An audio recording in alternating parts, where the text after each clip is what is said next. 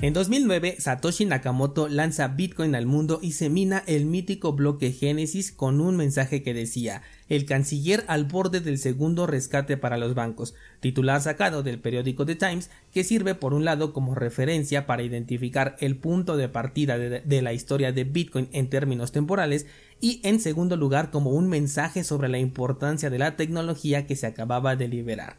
Hoy, 14 años después, son los propios usuarios de Bitcoin los que agregan el siguiente nuevo mensaje a la cadena de bloques. Reguladores de Estados Unidos rescatan a clientes del SBB mientras un segundo banco fracasa. Esto porque lo han hecho de nuevo y del impacto que tiene aquí dentro de Bitcoin y por supuesto de cripto es de lo que quiero que platiquemos hoy en el 748 de Bitcoin en español. Comenzamos.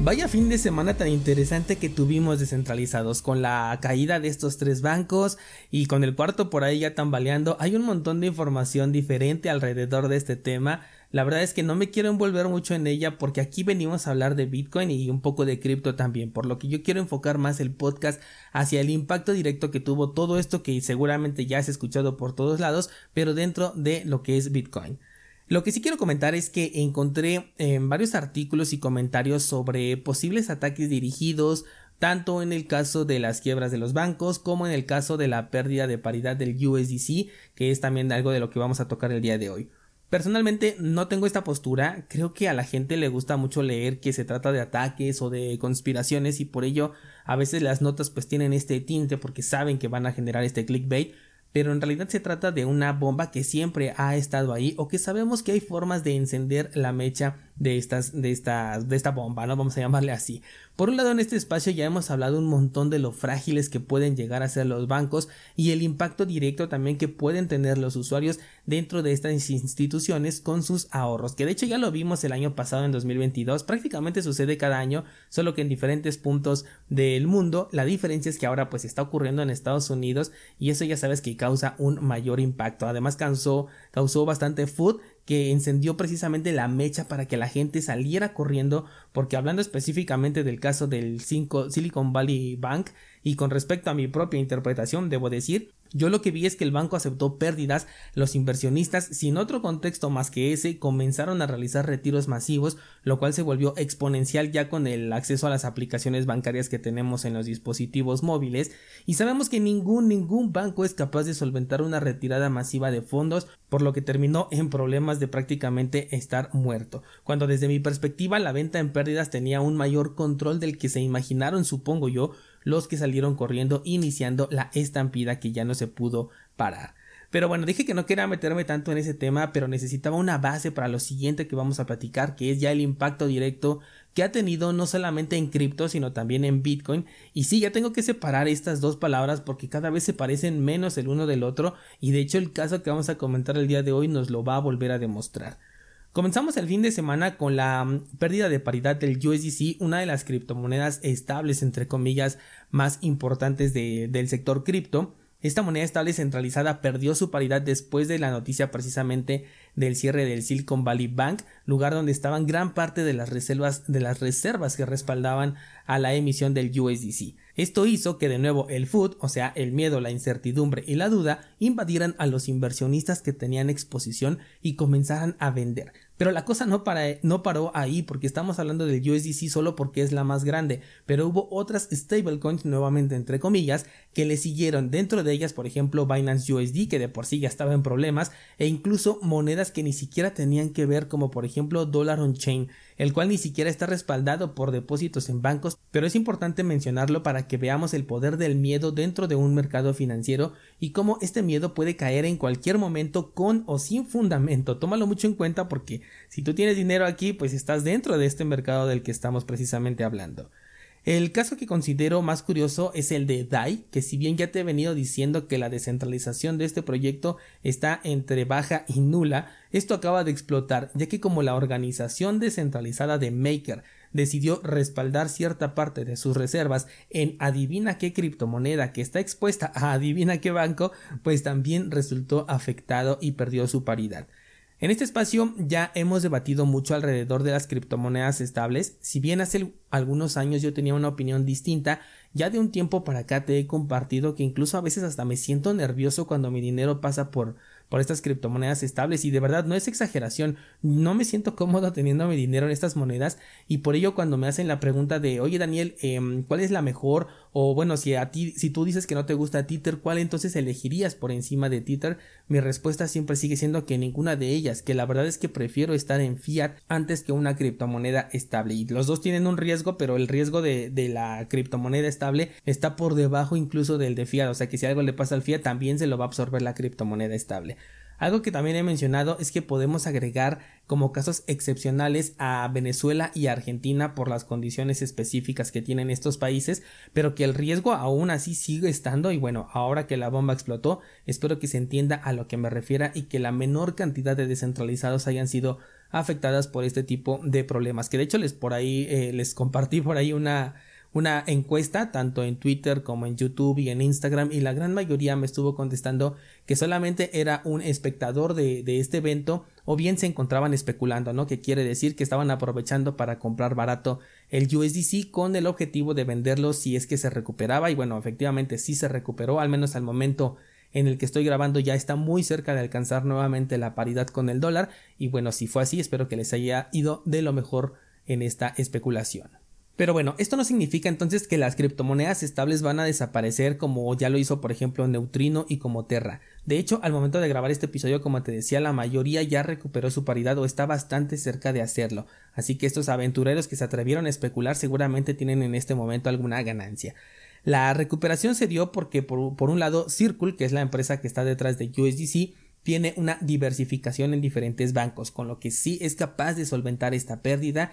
y de esperar a que pueda recuperar cierta parte del dinero que probablemente no sacó, porque aquí sí no, no sé si sí lo logró sacar, y esto podría hacer que la, entre comillas, pérdida fuera solamente temporal. El único detalle es que ahorita ningún banco se encuentra a salvo, y así como hubo un grupo de personas que comenzaron a sacar su dinero generando una estampida a raíz de una noticia que pues podía no ser tan grave, no lo sé, pero aquí nada más vamos a ponerlo como especulación, pues esto también le puede afectar a otros bancos en cualquier momento, como te decía, por ahí hay uno que está ya en peligro, era, ay no me acuerdo el de Fierce o One no sé qué, entonces, eh, bueno, pues ya veremos cuáles son las que pueden aguantarlo, que espero que no suceda, pero bueno, la posibilidad está abierta, así que aunque ahorita USDC pues parece ser que sí se va a lograr recuperar y yo creo que sí, que sí va a alcanzar nuevamente la paridad y se va a volver estable otra vez, el riesgo nuevamente va a seguir ahí, simplemente se reinicia este contador de días sin accidentes, ¿no? Por así llamarlo. Y lo más curioso de todo esto es que la gente, los inversionistas, van a volver a estos activos. Eso a mí la verdad no sé, es algo que yo no he entendido mucho del sector cripto. Igual y en el fiat dices, bueno, pues no tenemos otra alternativa, pero en el sector cripto, y aquí obviamente si tengo que meter a Bitcoin, pues claro que tenemos otra alternativa, aunque supongo que lo hacen porque pues Bitcoin no es una moneda estable, entre comillas, eh, tomando en cuenta eh, la definición que la mayoría de gente tiene sobre lo que es una criptomoneda estable, que significa que tiene paridad con un activo. Entonces, si se recupera el USDC, también se recupera DAI y ahora ya se están organizando, de hecho, los de Maker, los de esta gobernanza descentralizada, guiño guiño, codo codo, para tomar decisiones que les permitan no verse afectados por este tipo de eventos futuros que sabemos que van a volver a ocurrir porque son parte natural de estos ciclos. También parte de lo curioso que me parece es que mucha gente se empezó a salir, por ejemplo, de USDC y se pasaban a Tether, otra, otra criptomoneda que tiene exactamente las mismas características y riesgos. Entonces ahí como que se me hace un poquito eh, incongruente, pero bueno, entiendo que lo que buscan pues es simplemente mantener un, un modelo estable, entre comillas, hacia su, su pensamiento colectivo de lo que es la estabilidad. Y pues la mejor alternativa la más rápida en ese momento era convertir a Tether. Retomando el tema de los rescates, perdón, de los bancos en quiebra, se ha anunciado que va a ocurrir un rescate bancario que no solamente va a cubrir a los pequeños inversionistas, sino que va a ampliar, no encontré el dato de hasta cuánto va a ser ese límite, pero lo va a ampliar. De aquí que algunos usuarios colgaran este nuevo titular en la cadena de bloques de Bitcoin con el nuevo titular que ahora se encuentra en la plataforma de CNN y dice reguladores de Estados Unidos rescatan a clientes del Silicon Valley Bank mientras un segundo banco fracasa. En pantalla, si es que estás viendo la versión en video, puedes ver aquí el titular que está en CNN Business. Esto fue inscrito en la cadena de bloques de Bitcoin de la misma manera que lo hizo Satoshi Nakamoto con el otro rescate bancario del que se estaba hablando en 2009. El impacto de la quiebra de estas instituciones se sale por supuesto del sector cripto, donde algunas empresas no van a poder sobrevivir en lo que llega a este rescate, porque obviamente no va a ser de la noche a la mañana, y durante todo este tiempo si ahí tenían estacionado dinero que es para eh, para pagar, no sé, a proveedores, para comprar materia prima, para pagar sueldos, no lo sé, pues todo esto eh, les va a afectar directamente. Algunas de ellas sí van a ser, por supuesto, del sector cripto, y también esto es importante resaltarlo porque muchas de estas empresas que van a quebrar son de las que se dicen ser descentralizadas, al igual que por ejemplo lo dice DAI, o también son de las que se dicen ser del sector web 3 en donde nadie tiene el control. Pero bueno, pues aquí de nuevo tendremos una prueba, aunque sea un poco pequeña, y me alegra que sea pequeña porque no estoy deseando ningún mal, por supuesto, de que las palabras descentralización dentro del sector cripto y web 3 son en la enorme mayoría de casos una publicidad. Lo que sí creo es que el impacto va a ser mucho menor de lo esperado gracias a este rescate y de hecho pienso que precisamente por eso se hizo el rescate, ¿no? Para controlar la explosión. Pero diría Thanos, ¿a qué costo? ¿Cuál será el costo de este rescate? ¿Quiénes y cuándo lo vamos a terminar pagando? ¿Y de qué extraña manera, me pregunto, podríamos protegernos de esta explosión? ¿Sabes? Descentralizado, cuando comenzó todo este problema y ustedes me comenzaron a mandar un montón de, de, mensajes en Instagram con enlaces, con información al respecto de que un banco había quebrado, luego otro, de la pérdida de paridad de las criptomonedas estables a raíz precisamente de este mismo tema, me sentí literalmente en la, en la escena precisa donde está ya la burbuja en la película de Big Short, cuando están ahí viendo las noticias y dicen ya comenzó. Digo, espero que ya la hayas visto, si no, eh, no es un spoiler porque es un dato histórico, pero te súper recomiendo que veas esta película de Big Short.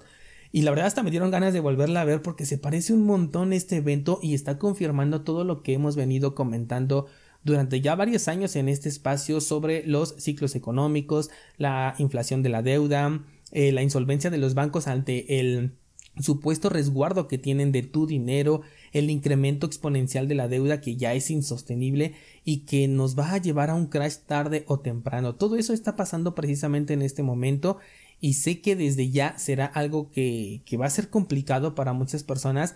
pero no sé cómo te sientas tú descentralizado, pero ahorita que somos parte de otro mercado financiero, de uno alternativo, vamos a llamarle así, que es el de Bitcoin, pues esto aparte de, de, difícil me parece también muy interesante, me parece, o sea, no sé, como que quiero saber más, quiero ver qué es lo que va a ocurrir, aunque sé que puede tener efectos pues devastadores, ¿no? Para la economía personal, pero no sé, ahora que tenemos este pensamiento colectivo de que estamos del lado correcto del sector económico y que pues lo vamos a poner a prueba, no sé, como que se siente algo interesante, ¿no? Me gustaría saber cuál es tu postura al respecto o si de plano estoy loco yo. Además, hay un tema que poco se ha mencionado en estos días y es la exposición de, del ecosistema que tiene Ethereum a estos eventos, porque monedas como USDC tienen una gran participación en lo que es Ethereum. ¿Tú te acuerdas, por ejemplo, cuando estaban a punto de actualizar a la versión 2.0? que se decía que, por ejemplo, si USDC no decidía actualizar, ellos tenían la, la capacidad de cancelar prácticamente el evento y la migración al 2.0 debido a la gran influencia y al poder que tienen dentro de las aplicaciones descentralizadas que les afectaría todo el ecosistema del sistema de Ethereum. Pues ahora imagínate que si USDC y DAI, que son las criptomonedas estables, entre comillas, más utilizadas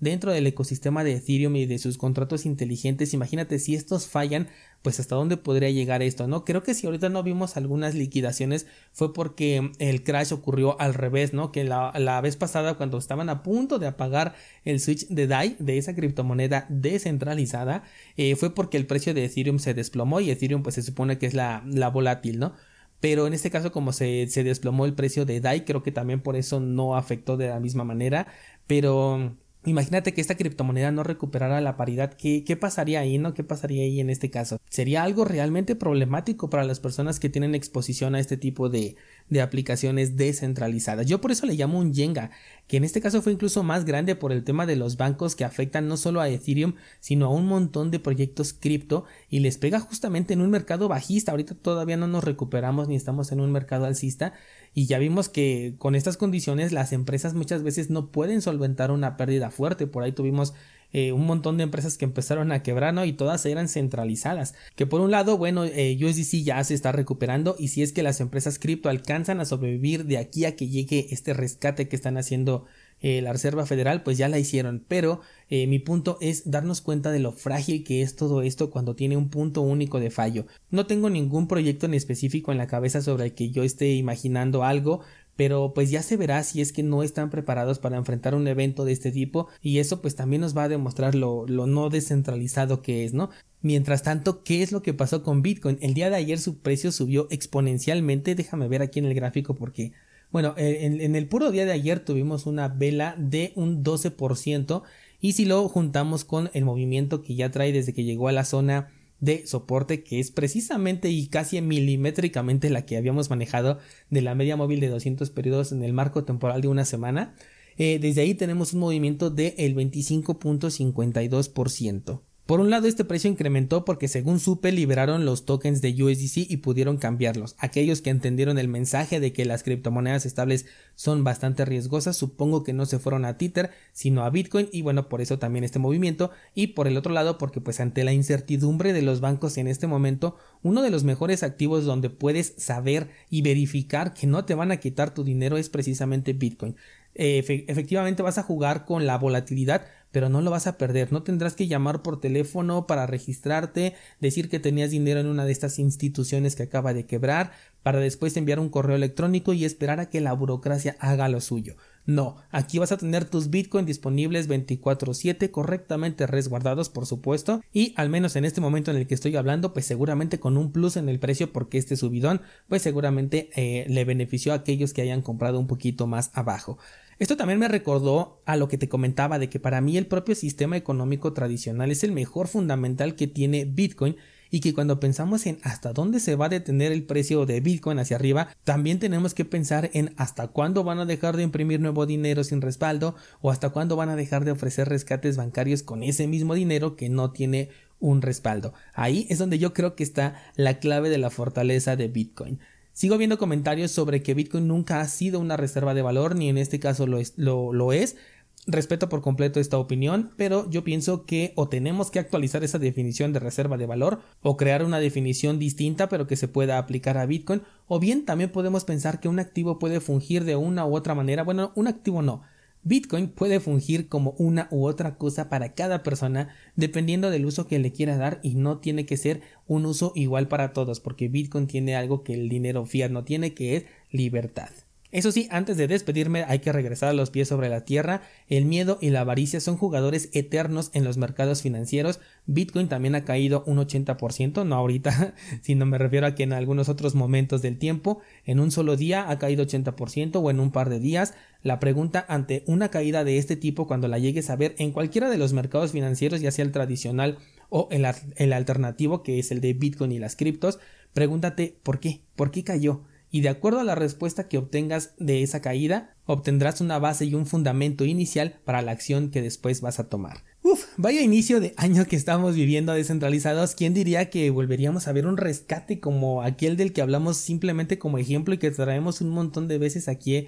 al episodio, pero solo como ejemplo que ahorita ya lo estamos viviendo nuevamente, que incluso ya hasta es película, ¿no? Porque eso normalmente sucede cuando ya pasó tiempo. Eh, de hecho, yo creo que sí voy a volver a ver esta película porque sí me quedé como que muy intrigado con este tema. Y además quiero conseguir el libro, no sé si en este libro esté basado esa película o sea independiente, porque el libro se llama mm, Too Big, eh, ¿cómo se llama? Eh, Too Big to Fall, demasiado grande para caer o para fracasar. No sé cómo esté traducido, no sé ni siquiera si esté en español, pero lo voy a buscar porque precisamente habla de este evento y creo que nos va a ayudar mucho a comprender en qué, en qué punto nos encontramos y cuál, cuál puede ser nuestro papel en ambos mercados financieros, porque de una u otra manera tenemos exposición al sistema económico tradicional, esto sí no, no lo podemos evitar, pero podemos comprender mejor cuál es nuestro, nuestro papel dentro de este sistema económico tradicional y cuál podría ser el que estemos jugando dentro del sistema económico alternativo, en este caso con Bitcoin. Aquí no meto a cripto, aquí nada más em, el tradicional y Bitcoin que por cierto, este yo creo que es uno de los mejores momentos para poner a prueba Bitcoin. Y no me refiero nada más a este evento o a estas semanas ni un par de meses, sino a todo lo que acontece alrededor del sistema económico tradicional, los rescates bancarios, eh, los crashes, cómo afecta el miedo y la incertidumbre a un mercado financiero y cómo se desempeña Bitcoin con respecto a ello, creo que es un excelente momento para ponerlo a prueba ante condiciones que a lo largo de su vida pues no ha eh, experimentado. Así que sin duda vamos a tener un año demasiado interesante. Bueno, pues hasta aquí le vamos a dejar por hoy. Si quieres comentarme algo, ya sabes qué hacer, ya sabes dónde hacerlo. Si quieres aprender sobre Bitcoin, este mercado alternativo que estamos considerando como la mejor salida ante este tipo de eventos del que platicamos el día de hoy, También ya sabes a dónde ir, cursosbitcoin.com. Eso sería todo por el día de hoy. Muchas gracias y hasta mañana.